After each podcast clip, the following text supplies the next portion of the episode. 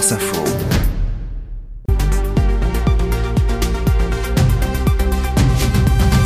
Bienvenue dans les informés de l'écho sur France Info, notre débat chaque samedi autour des sujets qui marquent l'actualité économique et sociale. Et avec nous, Emmanuel Cuny, bonjour. Bonjour à tous. Nos invités aujourd'hui, Natacha Valla, économiste présidente du Conseil national de la productivité, bonjour. Bonjour. Et Jean-Hervé Lorenzi, président fondateur des rencontres économiques d'Aix-en-Provence, bonjour. Bonjour. Au programme, maintenant que le gouvernement Attal est au complet et en ordre de bataille, Emmanuel, il va falloir s'attaquer au trou, au trou budgétaire attendu pour l'année qui arrive. Et oui, pour une simple et bonne raison, le budget 2024 qui a été voté en décembre est déjà pratiquement obsolète. On a vu le chèque que l'État, que le gouvernement a fait face à la colère des agriculteurs, 400 millions d'euros, et l'inquiétude est en train de monter dans les rangs de la euh, majorité. Est-ce que l'équation budgétaire qui s'annonce extrêmement difficile pour l'exécutif euh, est exécutable, je vais dire, en l'état. Hein? On promet 12 milliards d'euros d'économie, peut-être plus. On commence à préparer le terrain parce qu'on va le voir, la conjoncture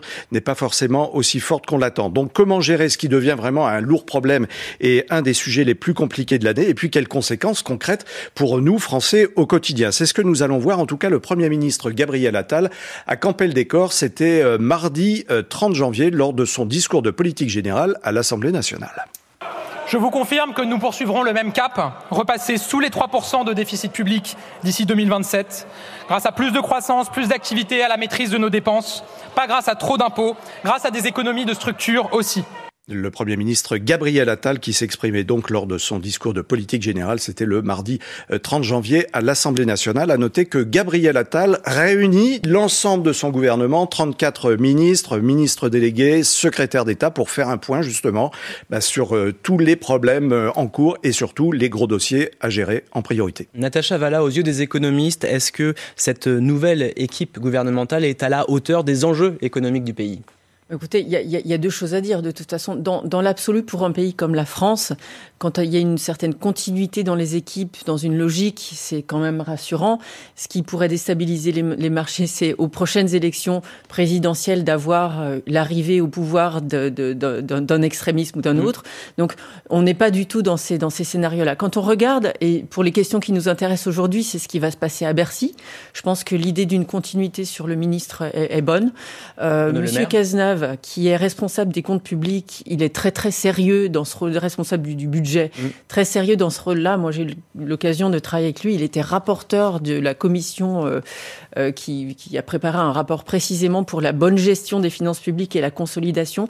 Donc, je pense que l'état d'esprit est conservé autour de cette priorité non seulement de respecter les règles européennes, mais elles sont pas là pour elles-mêmes, les règles européennes. Elles sont là pour la solidité économique de la France, son positionnement comme émetteur souverain dans l'univers de ce qu'on appelle les actifs sûrs, et c'est important que la France reste dans cet univers-là. Donc, euh, de mon point de vue, entre voilà, avec euh, Monsieur Lescure, on, on, on, a une équipe qui sera sérieuse pour tenir euh, autant que faire se peut les cordons de la bourse. Jean-Hervé Lorenzi. Bah, je complète ce qu'a dit Natacha sur, en prenant deux bonnes nouvelles et une mauvaise dans cette équipe. C'est très difficile de, de juger. Pour le moment, on ne connaît que le Premier ministre, qui est quand même très étonnant. Hein, il est quand même très remarquable. Euh, remarquable, je, je, Oui, remarquable, remarquable, c'est évident.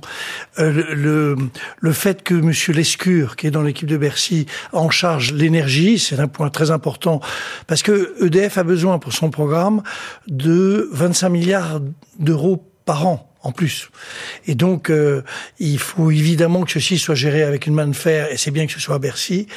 Euh, deuxième euh, bonne nouvelle, c'est Madame Nicole Bédoubé, qui est qui est quand même une professeure de droit, qui enfin qui connaît très bien le dispositif. Et puis une incertitude sur le sujet absolument majeur sur lequel on va revenir, c'est le logement. Oui. On a un Monsieur Casbarian dont on dit beaucoup de choses. Alors, il est pas ministre plein. Enfin, tout ça, est, on continue dans la folie sur ce sujet-là. Et donc, euh, on va voir ce qui se passe. Mais il est clair que euh, la responsabilité de M. Casbarian est majeure. Ce qui est terrible, j'allais dire au-delà de la personnalité que je ne connais pas, donc je ne me permets pas de le juger, mais c'est qu'il n'est pas ministre plein. Alors que mm. c'est à l'évidence un des sujets économiques majeurs pour notre pays pour maintenir la croissance. Alors justement, Emmanuel, quels sont les, les grands défis qui, qui attendent ce gouvernement? Alors déjà, lors de son discours de politique générale, Gabriel Attal, la semaine dernière, a renouvelé la promesse de l'État, du gouvernement, de concéder les 2 milliards d'allègements d'impôts pour les classes moyennes, également allègement de, de charges. Mais il n'a rien dit pratiquement, hein, ou peut-être en filigrane, mais c'était très léger, des économies à faire. Et là, effectivement, c'est important. C'est on va dire, le nœud gordien du reste de l'action euh, de l'État et du gouvernement d'ici la fin du quinquennat, second quinquennat euh, d'Emmanuel Macron. Tout ça doit être euh, effectivement jugé à l'aune des économies à faire, du programme qui reste. On a cité le logement, on va y revenir. Il y a la baisse des charges des impôts, la présentation d'un nouveau projet de loi industrie verte, l'augmentation des infirmières scolaires, etc. On voit mal comment le gouvernement, en réalité, peut éviter ce qu'on appelle un projet de loi de finances rectificative et dès ce mois de mars pour parler de 2024 parce que encore une fois, ces priorités, eh bien oui, il va falloir les financer. Natacha Valla, parmi les dossiers qui viennent d'être évoqués par Emmanuel, quels sont les, dossiers prioritaires selon vous? Alors c'est vrai que si je rebondis sur la question du logement, c'est un point d'autant plus sensible qu'on sait que l'épargne fléchée, donc là on parle d'épargne privée qui est euh, collectée essentiellement par le biais du livret A. On sait qu'elle a été jusqu'à maintenant affectée essentiellement au financement du logement social. Ce sont des centaines de milliards d'euros. Hein, voilà, donc c'est une vraie, vraie, vraie réserve. Et on sent que le raisonnement bouge et que finalement cet argent, il va peut-être aussi pouvoir être affecté à des choses comme la défense, etc. Donc je ne fais pas de, de, de, de, jugement sur la, la ventilation de ces fonds, mais simplement le financement du secteur du logement aujourd'hui, il n'est pas, il est pas sur une base de stabilité forcément, forcément assurée. Euh, après, il y a la question de la qualité et de l'efficacité de la dépense publique existante. Moi, je trouve ça bien d'avoir des priorités, priorités sur l'éducation, et je trouve ça bien de mettre des moyens derrière ces priorités-là, parce que sinon, on n'y arrive jamais. et la mise en, œuvre, voilà, il y a une demande, et puis y a de vrais euh, comment dire, des critères de performance mm. auxquels on doit, on doit faire face. Donc là, mais ça veut dire aussi que derrière, il faut faire des vrais arbitrages et une vraie comment un exercice de revue de l'allocation des fonds publics en fonction de l'efficacité de ces de ces dépenses publiques. Et ça, on l'a jamais on l'a jamais vraiment vu, alors que le diagnostic est quand même fait depuis quelques années. Le logement, c'est bien au-delà de sa propre euh, son propre développement, c'est très très important. Il y a des millions de gens qui sont mal logés. Enfin, c'est c'est majeur, majeur, majeur. Au-delà même du problème du financement, puis c'est évidemment un problème d'auto-intérêt, mais il y a le problème des normes. Et enfin, il y a tout ce qui ce qui va pas tout le monde sait que c'est une catastrophe. Le deuxième sujet qui est la priorité, c'est évidemment euh, le problème de l'éducation et des lycées professionnels. Il y a des sujets à la fois d'éducation et de mode de vie, logement, qui sont absolument majeurs, bien au-delà même des problèmes financiers. Les informés de l'écho, Emmanuel Cuny, Benjamin Fontaine. Les informés de l'écho, deuxième partie sur France Info avec Emmanuel Cuny, Natacha Valla, économiste présidente du Conseil national de la productivité, et Jean-Hervé Lorenzi, président fondateur des rencontres économiques d'Aix-en-Provence. Nous parlons ce matin de la manière dont le nouveau gouvernement de Gabriel Attal, dont on connaît enfin la composition, va gérer ses engagements budgétaires, financer les priorités tout en trouvant des économies pour ne pas faire déraper le déficit, Emmanuel. Et oui, concrètement, le gouvernement a initié récemment ce que l'on appelle, c'était en novembre, une revue des dépenses pour euh, justement chercher euh, des sources d'économie, en particulier dans le maquis euh, des aides aux entreprises, et puis dans celui, alors là encore plus touffu, des dispositifs médicaux. Et le ministre de l'économie, Bruno Le Maire, a dit que bah, les premiers arbitrages seront probablement détaillés dans le courant du mois de mars. Dès début janvier, avant même la crise agricole, le ministre de l'économie avait prévenu que des décisions difficiles, ce sont ses propres termes, mm. étaient à venir. L'État a déjà euh, supprimé cette année la quasi-totalité des boucliers tarifaires qui avaient été mis en place euh, pendant la crise de l'inflation. Alors est-ce qu'il faut par exemple recentrer le crédit d'impôt recherche sur les PME, augmenter la taxe euh, sur les plus grandes successions? Il faut rééquilibrer de toute façon la balance et puis convaincre surtout les Français de la faisabilité du projet. En tout cas, il y a 12 milliards d'euros d'économies euh, en 2024 à, trouver. Peut-être plus. Peut-être plus, peut-être 10 euh, supplémentaires. On trouve euh, l'argent où, Jean-Hervé Lorenzi? Alors, je vais être un tout petit peu brutal moi, je veux bien les 10 milliards. Euh, on dépense des centaines de milliards dans le budget, donc c'est pas. On va trouver les ressources. Le sujet n'est pas là. Le sujet. Je sais pas si vous vous souvenez du discours de M. Attal que le petit extrait que vous nous avez donné. Il parle de la croissance. L'économie française est en train de redémarrer très péniblement. Euh, L'Insee prévoit 0,2% de croissance premier trimestre, 0,2, c'est rien du tout. Mais le véritable sujet, c'est que la France et d'ailleurs d'une manière plus générale l'Europe, enfin l'Union européenne dans sa globalité, ne rentre pas en récession. Donc moi, les 10 milliards de plus, non. Je veux dire, je suis contre.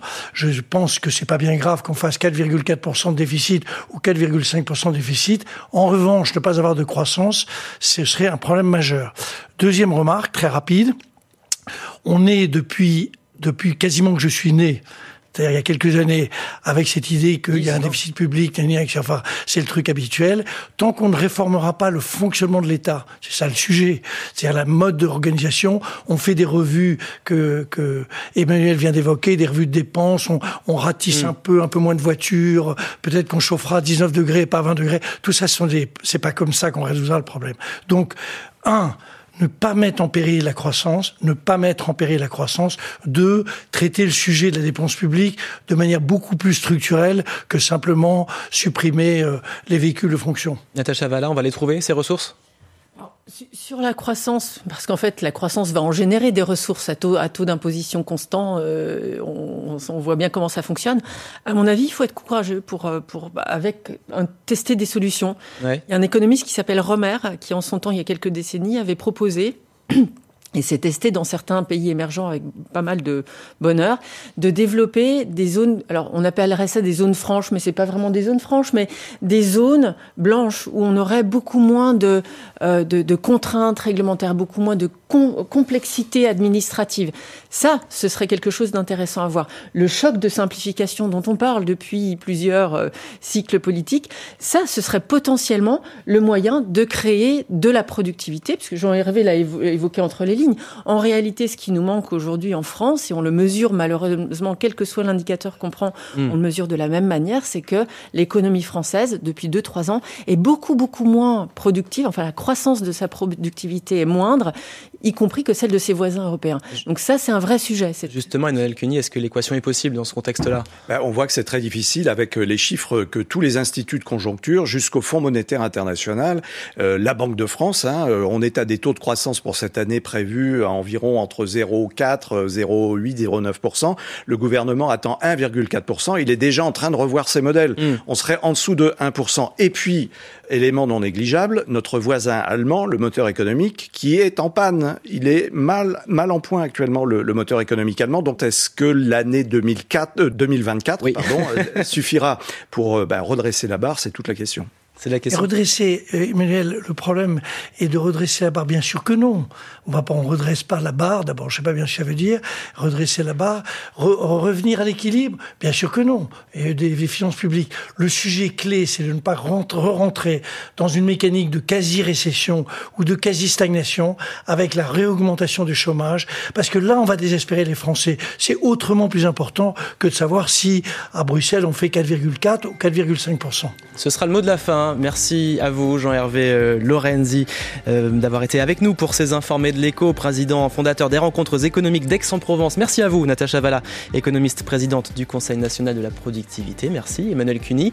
Les informés de l'écho reviennent samedi prochain. Ce soir, vous retrouvez Victor Maté à partir de 20h pour les informés tout court et vous nous retrouvez également sur franceinfo.fr.